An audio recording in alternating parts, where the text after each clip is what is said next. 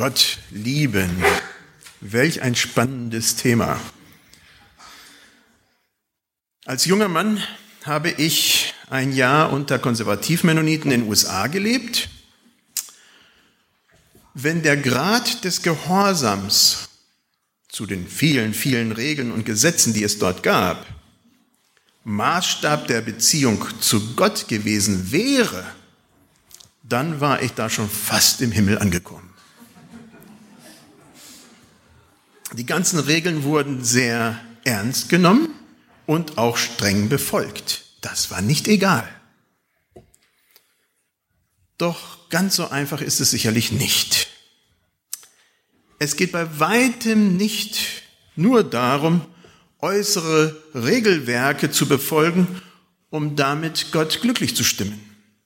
Die Frage, wie man Gott von ganzem Herzen liebt, meine ich, bleibt spannend. Den Auftrag und den Wunsch haben wir als Christen allemal. In einem ganz zentralen Text von 5. Mose wird dieser Frage nachgegangen, und zwar im Kapitel 6. Da steht, dies sind die Gesetze und Gebote und Rechte, die der Herr, euer Gott, geboten hat, euch zu lehren, dass ihr sie tut in dem Lande, in das ihr zieht, es einzunehmen, damit du dein Leben lang den Herrn, deinen Gott, fürchtest und alle seine Rechte und Gebote hältst, die ich dir gebiete, du und deine Kinder und deine Kindeskinder, auf dass du lange lebst. Israel, du sollst es hören und festhalten dass du es tust, auf dass dir es wohlgehe und du groß an Zahl werdest, wie der Herr, der Gott deiner Väter dir zugesagt hat, in dem Lande, darin Milch und Honig fließt.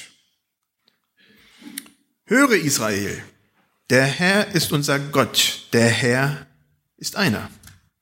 Und du sollst den Herrn, deinen Gott, lieb haben von ganzem Herzen, von ganzer Seele und mit all deiner Kraft. Und diese Worte, die ich dir heute gebiete, sollst du zu Herzen nehmen und sollst sie deinen Kindern einschärfen und davon reden, wenn du in deinem Hause sitzt oder unterwegs bist, wenn du dich niederlegst oder aufstehst. Und du sollst sie binden zum Zeichen auf deine Hand und sie sollen dir ein Merkzeichen zwischen deinen Augen sein. Und du sollst sie schreiben auf die Pfosten deines Hauses und an die Tore. Wenn dich nun der Herr, dein Gott, in das Land bringen wird, von dem er deinen Vätern Abraham, Isaak und Jakob geschworen hat, es dir zu geben, große und schöne Städte, die du nicht gebaut hast, und Häuser voller Güter, die du nicht gefüllt hast, und ausgehauene Brunnen, die du nicht ausgehauen hast, und Weinberge und Ölbäume, die du nicht gepflanzt hast.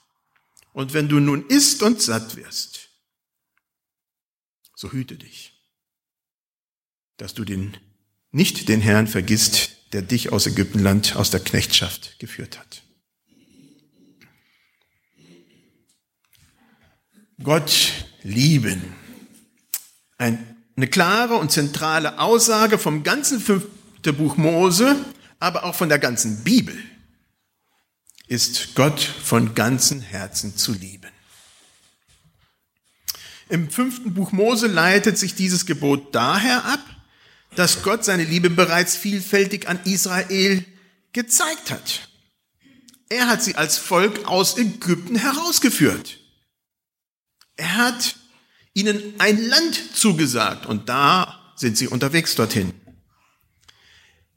Er hat sie aus der Knechtschaft befreit. Und bis dahin auf dem Weg hat er sich durch viele Zeichen und Wunder als der allein wahre Gott bewiesen und sich so gegen die Götter der Ägypter behauptet.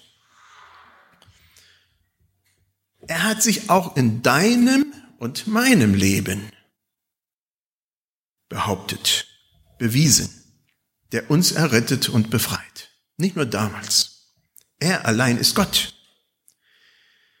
Jesus bestätigt im Neuen Testament, dass es ganz zentral und vor allem anderen Sachen wichtig ist, Gott zu lieben.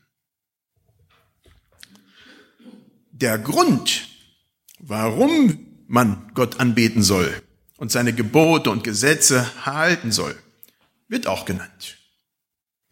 Nicht etwa, weil wir einen Gott haben, dem es Freude bereitet, uns Menschen zu quälen und zu geißeln. Das steht hier nicht. Vielmehr wünscht sich Gott, dass wir ein gutes Miteinander mit unseren Mitmenschen und mit unserer Umwelt und mit unserem Gott haben. Als Ergebnis verspricht Gott ein langes und gutes, gelungenes Leben. Das ist doch schon mal sehr, sehr viel. Doch nun zurück zur Liebe Gottes. In diesem Text fängt diese Aufforderung mit einer starken Aussage an. Höre Israel. Und wer irgendwie ein bisschen mit Theologiestudium äh, gehabt hat, der weiß, das ist ganz zentral, die Shema. Shema Israel. Ja. Vor allem anderen müssen wir uns auf Gott ausrichten, auf ihn hören wenn wir ihn lieben wollen. Wir müssen auf Gott hören. Wir müssen uns auf ihn konzentrieren und andere Dinge, die uns ablenken, zur Seite tun. Das ist der Anfang der Liebe zu Gott. Ihn ins Zentrum unseres Lebens zu stellen. Wie ich bereits in der Einleitung gesagt habe, ist es auch nicht nur ein Abfragen und Halten gewisser Gesetze, Gebote und so weiter. Es ist ein emotionales Plädoyer, Gott von ganzem Herzen zu lieben. das geht weit darüber hinaus, irgendwelche Gesetzeskodex, Kodices zu halten. Damit hat man, wenn man das denn tut, dem Gesetz Genüge getan, aber noch niemanden geliebt. Bei der Liebe zu Gott geht es um Exklusivität. Wie in einer Ehe auch. Ich verpflichte mich, nur diese eine Person zu lieben. Alles andere muss in dem Augenblick dem untergeordnet sein. Das ist erstmal eine rationale Entscheidung, sowie hoffentlich auch eine Herzenshaltung und hoffentlich auch eine emotionale Hingabe. All das gehört zusammen. Auch bei unserer Beziehung zu Gott. Nur intellektuell Gott zu lieben, nur den Partner rational zu lieben, ist kalt und distanziert. Das ist bestenfalls eine schlecht funktionierende Lebensgemeinschaft, aber sicherlich keine emotionale Bindung. Gott will mehr. Er will Leidenschaft. Vollkommene Hingabe.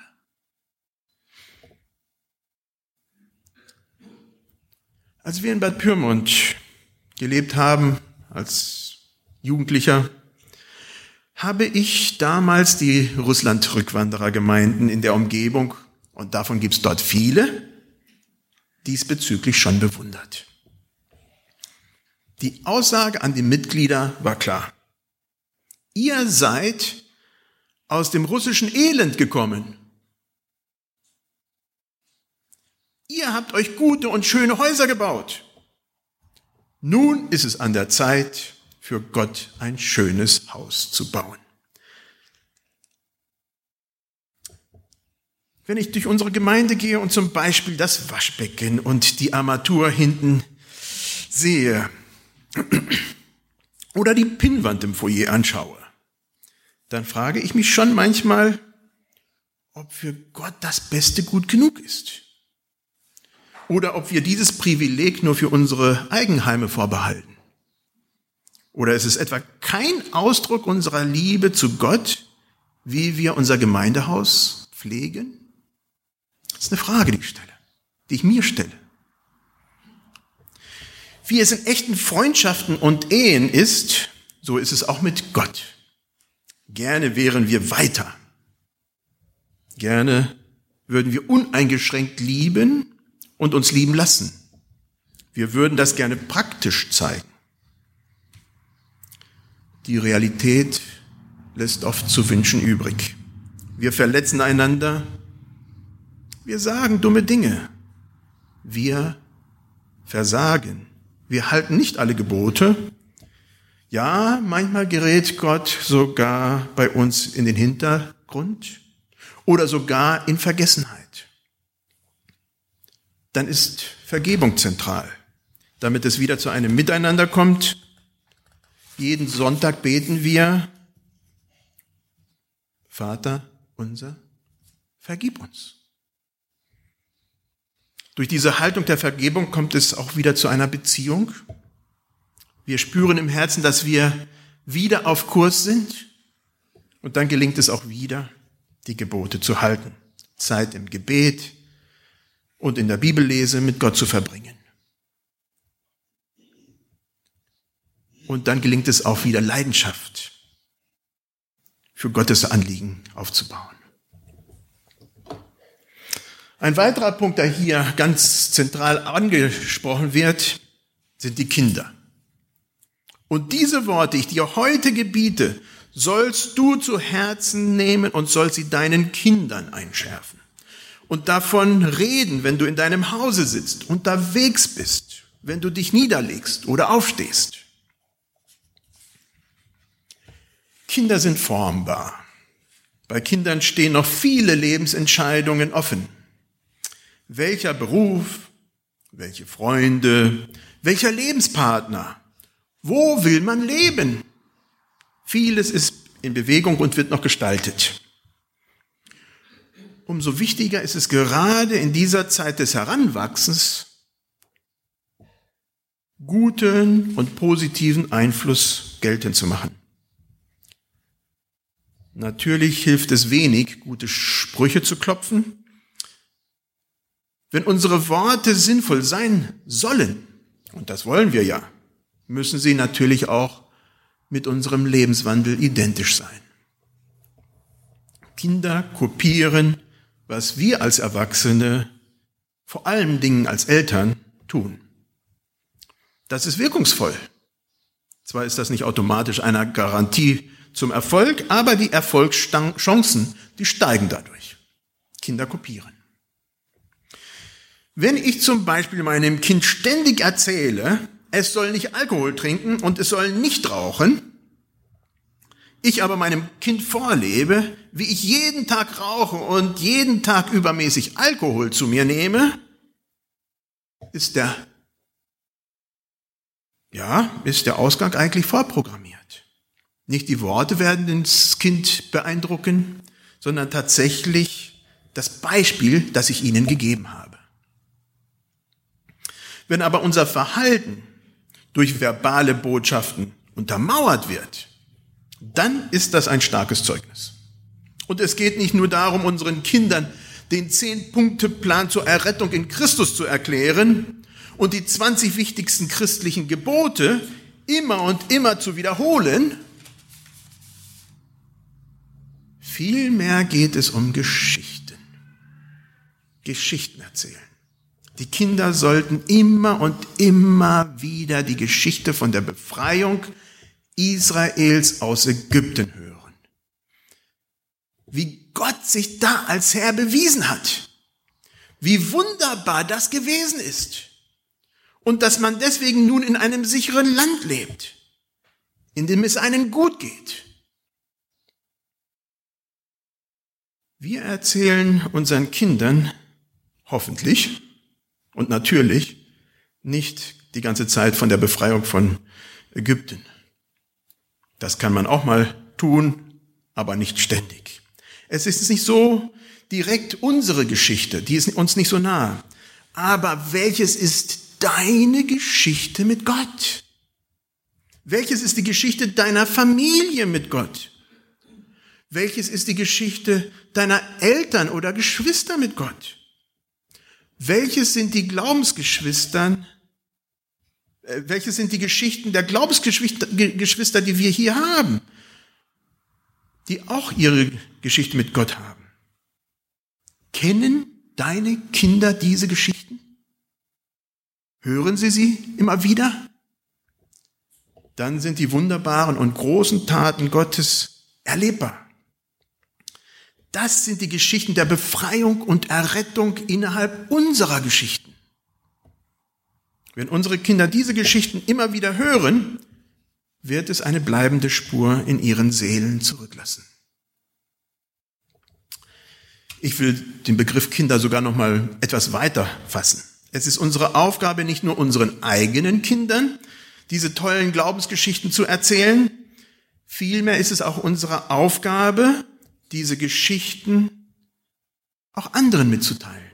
Das bedeutet es, Zeugnis zu geben. Das ist, was die Jünger Jesus getan haben. Sie haben nicht christliche Prinzipien und Lehren vermittelt. Vielmehr haben sie von den großen Taten Gottes in ihrem Leben erzählt. Von dem, was der Herr getan hat, als sie gelebt haben. Das ist einprägsam. Das sitzt. Das ist authentisch, glaubwürdig und inspiriert zum Nachahmen. Wenn ich von dem erzähle, wie ich als elfjähriger Junge bei einer Evangelisation von J.J. Töfs damals in Espelkamp, ja, überführt wurde und gläubig geworden bin. Wie ich mit 14 Jahren mich taufen ließ. Wie ich im ersten Lehrjahr oben auf dem Heuboden gebetet habe, weil ich da schamlos ausgenutzt wurde. Wie ich mich zunehmend in der Gemeindearbeit engagiert habe und dadurch schlussendlich die Entscheidung getroffen habe, mich auch weiterhin in der Gemeinde zu engagieren. Wie ich damals dann in, mit CD nach Paraguay ging, um zu gucken, ob der Dienst in der Mission was für mich wäre. Ob ich überhaupt dafür geeignet war. Wie Gott uns unzählige Male bewahrt hat. Ich könnte gerade so weiter erzählen. Doch geht es nicht um meine Geschichte. Es geht vielmehr um deine Geschichte und wie du sie anderen Menschen und deinen Kindern in einer Art und Weise zugänglich machst, dass sie erkennen lässt, das ist unser großer Gott.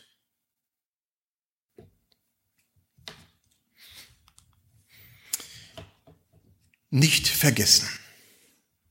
In 5. Mose 6, die letzten zwei Verse von dem, was ich gelesen habe, da steht, wenn dich nun der Herr, dein Gott, in das Land bringen wird, von dem er deinen Vätern Abraham, Isaac und Jakob geschworen hat, es dir zu geben, groß und schöne Städte, die du nicht gebaut hast, und Häuser voller Güter, die du nicht gefüllt hast, und ausgehauene Brunnen, die du nicht ausgehauen hast, und Weinberg und Ölbäume, die du nicht gepflanzt hast.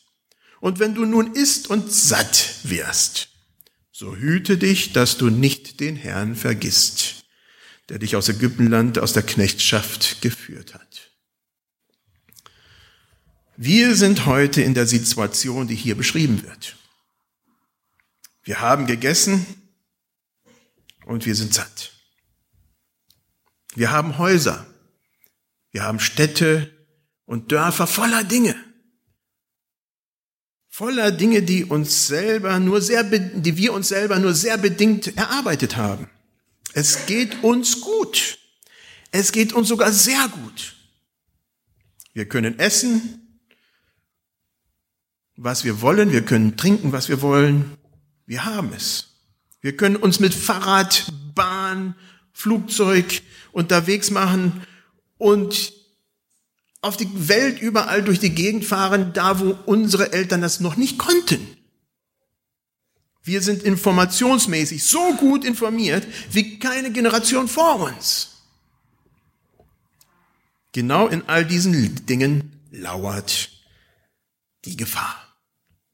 Wir haben gegessen, wie gesagt, wir sind rundum satt und möglicherweise auch träge.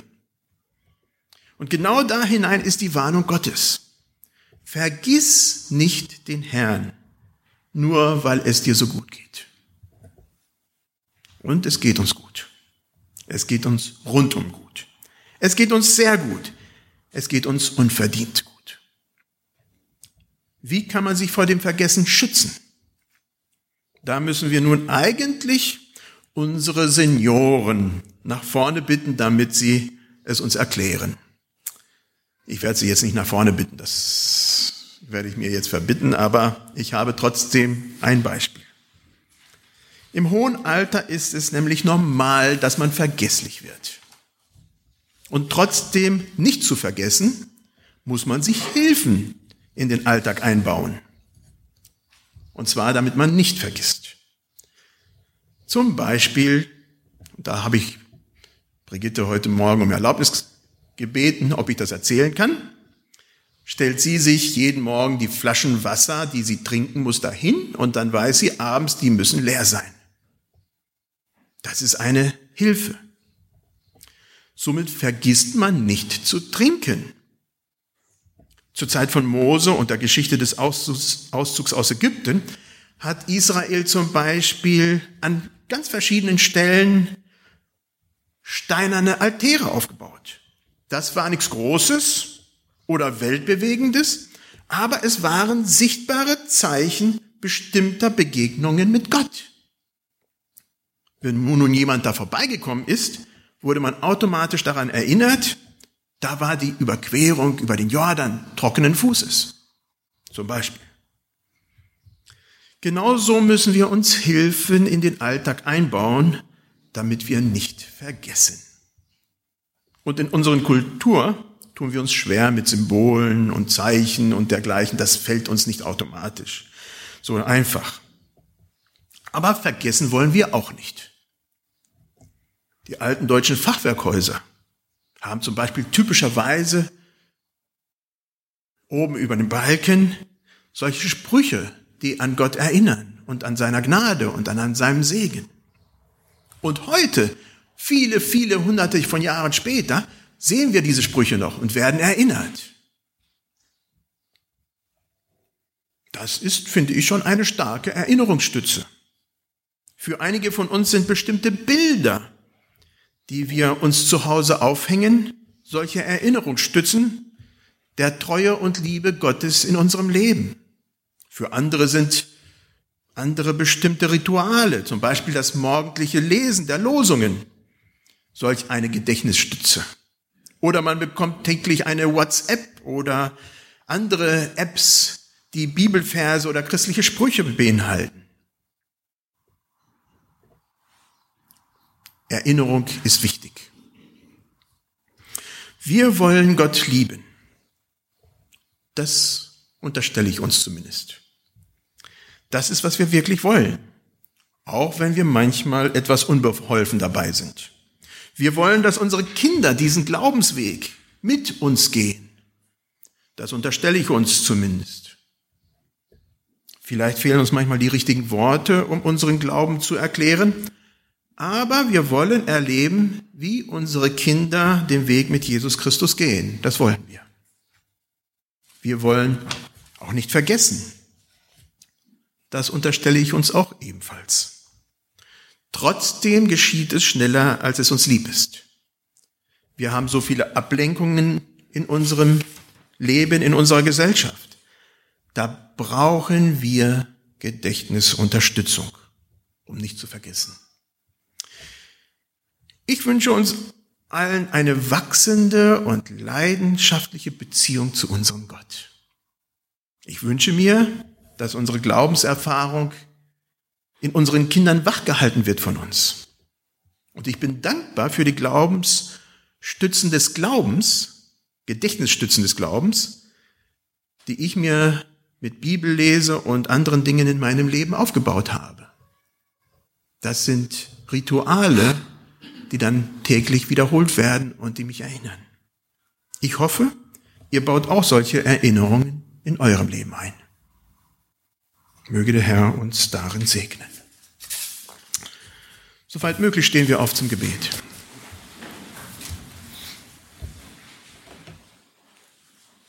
Lieber Vater, wir danken dir dafür, dass wir diese wunderbaren Verse von 5. Mose 6 haben dass wir auf dich hören dürfen und dass du gerne redest.